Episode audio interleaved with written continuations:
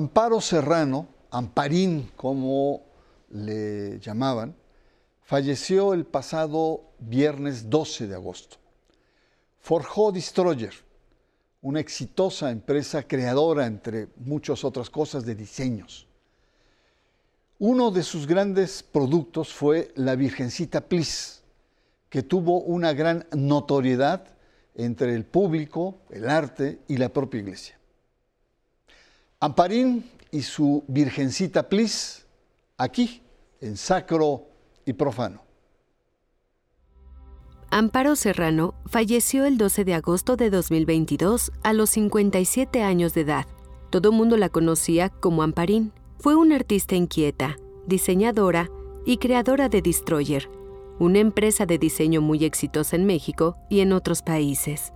Amparo Serrano Espinosa es hija de Julio Serrano, fundador de Cementos Anáhuac, y de la filántropa Amparo Espinosa Rugarcía nieta del banquero Manuel Espinosa Iglesias, quien fuera accionista mayoritario de Bancomer. Amparín hizo sus estudios de diseño en la Universidad Anáhuac. Al terminar, se fue a vivir a Nueva York, ciudad en la que conoció al empresario David West, con quien tuvo dos hijas. Fue creadora de la Virgencita Cuídame Please, que se popularizó en todo México y fue tanto su éxito que llevó a Amparín a su faceta empresarial. Amparo Serrano fue una mujer talentosa y ha logrado crear un branding muy particular. Su línea, Virgencita Please, los neonatos y toda la creatividad de su marca logran una notable fidelidad del consumidor en el mercado de niñas y adolescentes, principalmente. En múltiples entrevistas que dio a medios, compartió que la creación de Destroyer fue con la finalidad de que los más pequeños de las familias se acercaran a la religión de una manera divertida e ingeniosa. Muy buenas noches, bienvenidos a Sacro y Profano. Le invito a analizar un fenómeno contemporáneo, el impacto de un diseño naif, podríamos decir, o una dulce caricatura de la Virgen de Guadalupe que tuvo una gran incidencia en el mercado, en el arte e incluso en las propias creencias. Para conversar de este tema tengo el placer de contar con Blanca González, una experta en arte, una querida compañera de los tiempos gloriosos que tuvimos en Radio Red hace muchos años. Eh, Blanca, muchas gracias por estar acá y la primera pregunta es, en términos generales, ¿cómo calificas la obra general de Amparo Serrano?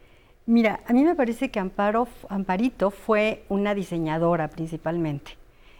Que claro que puede haber diseñadores muy artísticos, pero, pero cuando uno ve su obra, si te fijas, es una obra que podríamos decir no tiene la sofisticación de un pintor, sino que es más, es, plana, digamos, como de un diseñador.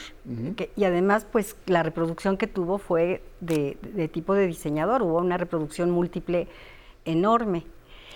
A mí me llama mucho la atención que desde que tú me dijiste, yo siempre le vi referencias con Fernando Andriachi, este artista oaxaqueño que también gusta muchísimo y, fíjate que platicando con él, sí, él varias veces había comentado que la mamá de Amparito alguna vez le pidió permiso de reproducir la estructura que él ha creado de tener una figura. Y si te fijas, son figuras que están, están, digamos, cortadas en varios planos y después cada plano tiene adornitos. En, el caso de Amparito son flores. Casi siempre todas son flores y flores, pero si te fijas, si está, siempre es una, digamos, es, una imagen cortada, bueno, no cortada, sino estructurada a partir de diferentes eh, planos geométricos. Entonces, bueno, pues yo creo que es, una muy buena obra de diseño. Yo sí me quedaría en diseño. Bueno, Amparín amaba las caricaturas, lo decía. Incluso en algún momento dijo que se había inspirado en, cuando fue a, Guatemala, fíjate, cerca de, Oaxaca, y vio una imagen y él de, un artesano eh, guatemalteco y ella dijo, le voy a dar forma, o sea, se inspira. Pero bueno, es, eh, es, está vinculado con este arte popular. Decía que todo lo dibujaba con viñetas e historias porque no quería dejar de escapar a la niña que tenía dentro.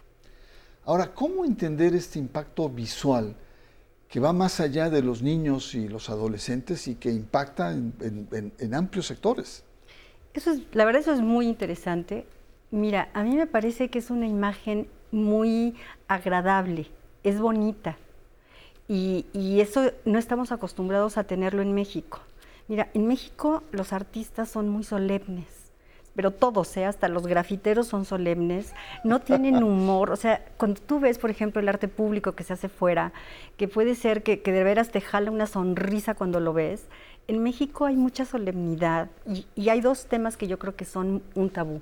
El religioso, porque sí es, los artistas contemporáneos no lo trabajan, y el amoroso, si te fijas, tampoco lo trabajan. Trabajan cosas bruscas, dramáticas, pero no esto. Entonces yo creo que ella sí realmente logró una imagen que es muy, muy agradable. Yo no la veo como caricatura.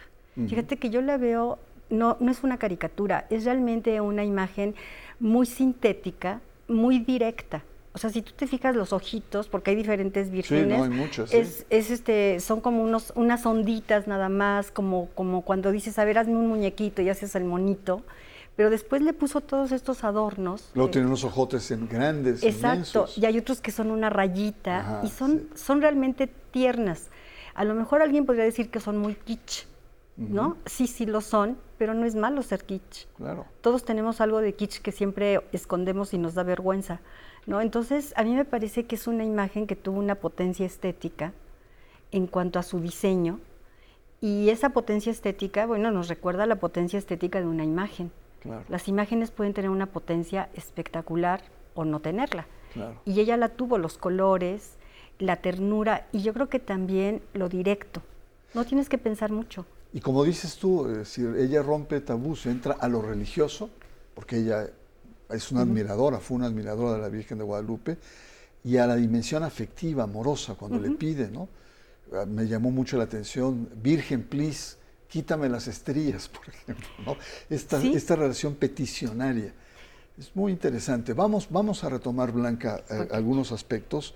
Yo le, le recuerdo a usted que estamos conversando con Blanca González sobre Amparín y su Virgencita Plis. Vamos a un corte. Usted está en sacro y profano.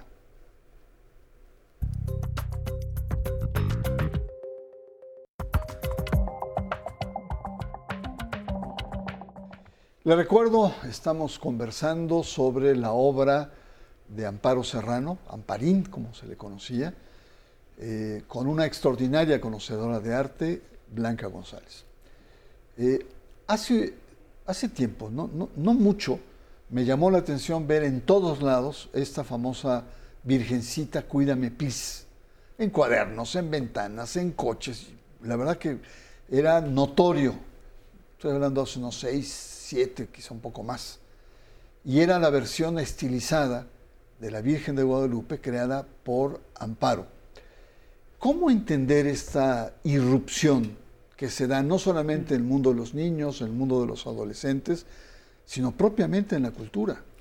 Pues mira, yo le entraría a la religiosidad popular. A mí me parece que, para empezar, la Virgen de Guadalupe es un ícono de la religiosidad popular. Estamos acostumbrados a verla en tatuajes, en camisetas, en fin, hay, toda una, una cantidad de productos donde se imprime. Entonces, a mí me parece que lo que hizo Amparín fue encontrar una, digamos, generó un ícono para una religiosidad popular que no estaba siendo atendida, para un público no atendido que yo creo que no nada más era el de los niños, era el de las mamás de los niños también, Ajá. ¿no? O sea, que, que, que, que era algo muy amable. Y después el plis, que yo creo que es importantísimo, porque es una manera de hablar muy, muy común en un sector social, ¿no? Que, te hablan un cachito en español y otro cachito y una otra palabra en inglés. Y lo que tú decías, la relación peticionaria, ella la hizo muy cotidiana. O sea, porque además tenía peticiones que no son elegantes. ¿no? que son lo más normal, este, por ejemplo la del examen que me parece importantísimo, Virgencita, please quiero pasar el examen, eso es muy cotidiano, es, es muy normal. Y a mí me parece que además creó un ícono para la contemporaneidad y para un sector. O sea, bueno, yo no, yo no criticaría, para empezar, el que ella haya hecho ese ícono. A mí me parece que cada época tiene que crear sus íconos, su reinterpretación de la Virgen, así como hubo reinterpretaciones chicanas, Bueno, pues ella hizo una reinterpretación muy cotidiana y muy contemporánea. ¿No será para un sector urbano más que nada? Yo creo que sí. ¿Y de cierto sector social? Es totalmente. Ese sería su mercado. Yo pienso que sí. O sea, yo no he estudiado si tuvo un mercado por otro lado, pero, pero ya desde la manera de hablar lo que pedía, yo sí creo que fue un sector social. A mí me, enternecía mucho esto que decía Margarita, eh, eh, Virgencita, please un noviecín. Es lo que te digo, eran, era realmente muy cotidiano, lo normal, como hablas. Yo no sé si fue un sector popular, pero digamos, sí fue popular, pero fue en un sector muy específico, clase media, clase media alta. ¿no? Yo, sí creo. Bueno, eh, eh, su concepto original también estaba plasmado en vajillas personalizadas. Em, y como señalaba hace un momento, ya sea vía Oaxaca, el sur con toda esta combinación de colores influye mucho en una mujer que era muy sensible al diseño, a las caricaturas. Ella decía que todo el tiempo pensaba, incluso veía a las personas y ya le, construía una caricatura. Em, un, eh, eh, artesano le muestra una medalla y ella dice que a partir de esa medalla de una virgen muy, podríamos decir, rústica, ella se imagina o crea eh, el tema. ¿no? Así es que Amparín, eh, Amparo Serrano decidió dibujar a su estilo a la Virgen acompañada de, eh, esta Virgencita, please, como decía en su momento, cuídame, ¿no? Virgencita, please, quítame la celulitis, Virgencita, please, la mera mera de México. O sea, un lenguaje muy, muy sencillo. Ahora, eh, esto que decíamos, un cierto sector, en un cierto momento, hay una especie de, de, solemnizar eh, la figura de la gran Virgen de Guadalupe, y es lo que te quería preguntar en términos de, imágenes, de iconografías. ¿Cómo embona esta imagen sencilla, eh, amorosa, tierna de la Virgen de Guadalupe con lo que ha representado desde el siglo XVI, XVII, la y las iconografías de la Virgen de Guadalupe. Yo creo que encaja muy bien, simplemente son diferentes épocas. Desde el siglo XVIII se está reinterpretando a la Virgen de Guadalupe. Por ejemplo, Cabrera, pues es una reinterpretación, sí, claro, era otra época, siglo XVIII, pero era una reinterpretación, digamos, de la original, de la, de la imagen de culto. Entonces hicieron varias imágenes devocionarias, pero que también desde un principio con los criollos tuvieron un sentido político, ¿no? Entonces es, un ícono realmente que ha tenido muchas interpretaciones. A mí las interpretaciones, por ejemplo, de Yolanda López, que, murió hace no mucho, una chicana, de 1970, de los años 70, a mí me parecían extraordinarias porque era colocar en, digamos, en los rasgos iconográficos, que es, es, todo lo que rodea a la Virgen y la luna de abajo, pues eh, colocarse ella misma inclusive. Entonces, cada, han sido muchas las interpretaciones que se han hecho, tomando en cuenta la potencia del icono o la potencia de la imagen y transformándola. Lo que hizo Amparín fue crear una nueva reinterpretación de la Virgen y yo creo que por eso la fuerza y, a lo mejor el siglo que entra, pues van a haber otras interpretaciones. Yo, lo, yo lo veo, bueno, casi normal. Podríamos decir, Blanca, que es una especie como de recepción generacional de un sentimiento religioso, porque efectivamente eh, podemos encontrar a una virgen con la, con la, misma imagen, pero insurgente con, los, con la independencia, o revolucionaria con los zapatistas, o acompañadora de, las migraciones hacia Estados Unidos, o eh, eh, provocaciones estéticas como la Santa Muerte, que no es otra cosa más que una herejía de la Virgen de Guadalupe.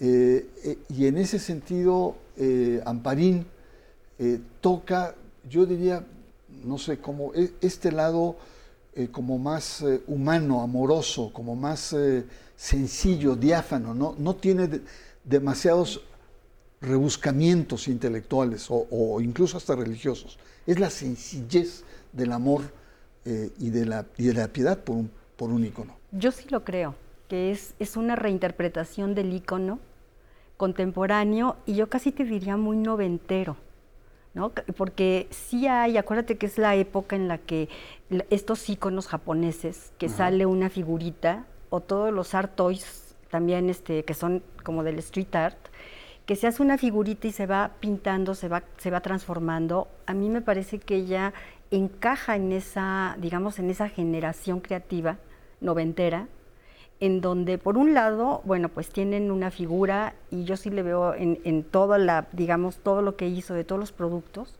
es como funcionan los art toys japoneses, ¿no? Que te hacen, te hacen una, una, figura y después de ahí va a un cuaderno, a, una, a un muñequito, a una, a, una, no era una pintura, pero a lo mejor una caricatura.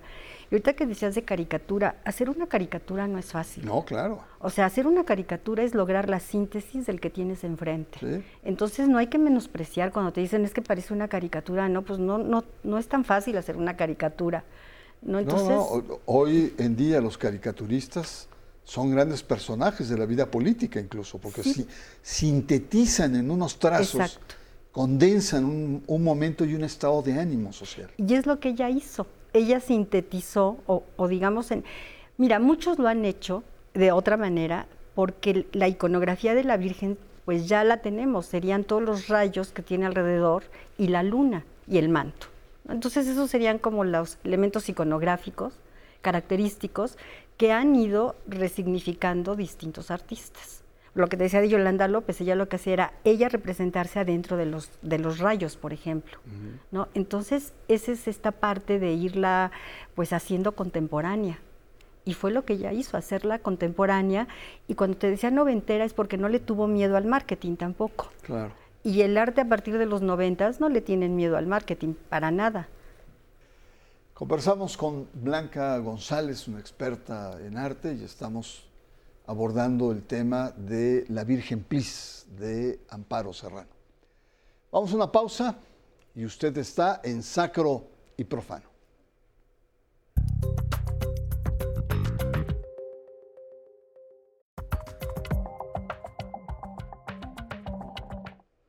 La Virgen Plis de Amparo Serrano. Hemos visto que la recepción es una recepción digamos, cultural, generacional, eh, y porque se percibe como un producto sincero, como un producto, eh, digamos, que intenta eh, mostrar una serie de rasgos. Y ha habido otros intentos también de, presentar la Virgen. Yo recuerdo una Virgen muy sexy, donde se le ven unas piernas levantándose la falda, que causó furor o la, la, Virgen con la cara de Marilyn Monroe. Que también causó furor. causó furor. O ciertas películas donde hay una cierta identificación de la Virgen, como el caso del Padre Amaro, ¿no? y, que, que, más bien han sido escandalosas ¿no? por parte de la reacción de la Iglesia. Y aquí no. Aquí la reacción fue una reacción, primero de distancia, pues, pues benévola, incluso sé que invitaron a, a tener los productos en la Basílica de Guadalupe. ¿Cómo entender el fenómeno, digamos, de mercadeo? Porque fue una cosa impresionante. Impresionante. Mira, para empezar, no es una imagen irreverente, como las que estás mencionando. O sea, no es una imagen que le falta el respeto a la, creencia, sino al contrario, fíjate que es una imagen cariñosa. se te antoja abrazar, es una muñeca. Más que caricatura, bueno, aparte de, que es muy simple en sus rasgos de la cara solamente, del rostro, se te antoja tenerla como una muñeca. Pero también yo te decía que no es una imagen tan simple en, cuanto a su conformación. O sea, es una imagen que, tiene, sí, para empezar, mira, tiene, por ejemplo, toda esta saturación floral, que a mí me parece que también es algo que en México gusta mucho la saturación. No, somos una cultura muy minimalista, la verdad. Y estas son imágenes súper saturadas de ornamentos florales muy amables y muy alegres es una muñeca. ¿no? así como, digamos, aparte de que esta relación que tú decías peticionaria, pero también se te antoja abrazarla. ¿no? Es, eh, hay un afecto muy grande el que provoca la, propia imagen. Pues muy interesante. Y ahora, eh, el aspecto hacia adelante. Tú decías que, o conversábamos, que probablemente cada generación, cada época haga una recepción diferente del, de, Y, el ejemplo de Amparín y la Virgen Plis es, eso, un sector social, un momento dado, los años 90, principios de siglo, ¿no? donde había cosas que iban cambiando, incluso el rol de la mujer, muchas cosas. Claro. ¿Cómo te imaginas estas representaciones en un futuro cercano de algo tan profundo en el pueblo que es esta veneración o este culto por la Virgen de Guadalupe? Mira, no me lo puedo imaginar cómo va a ser. Puedo ver lo, lo que es por ejemplo, los grafiteros que también la hacen en, paredes, y a mí me han contado que hay gente que les pide que, le hagan una virgen en, su muro, ¿no? En, su pared exterior. No sé cómo sea después, pero a mí me parece que es algo pues realmente muy entendible y muy deseable que cada generación o que cada sector la reinterprete, porque te habla de la importancia de un ícono. O sea, lo que, lo que estamos viendo, sea para irreverencia o sea para, para cariño, para, como esta religiosidad afectiva, pues es, es, una, es una imagen con una potencia impresionante. Eso es lo que a mí me parece que es muy interesante. ¿Cómo va a ser después? Pues no sé. Yo desearía que haya más artistas que se atrevieran a hacer obra, pero fíjate, no irreverente, sino obra devocionaria. Yo no entiendo por qué los artistas no hacen obra devocionaria, porque tendrían un gran mercado. pues sí, porque no tienen competencia y sí hay mucha gente realmente religiosa en México. Pero si hacemos así una línea, una lista de qué hacen los artistas, hay como cierto tabú de, representar de manera afectiva al ícono religioso. Sí, sí, es muy interesante. O sea, pueden ser irreverentes.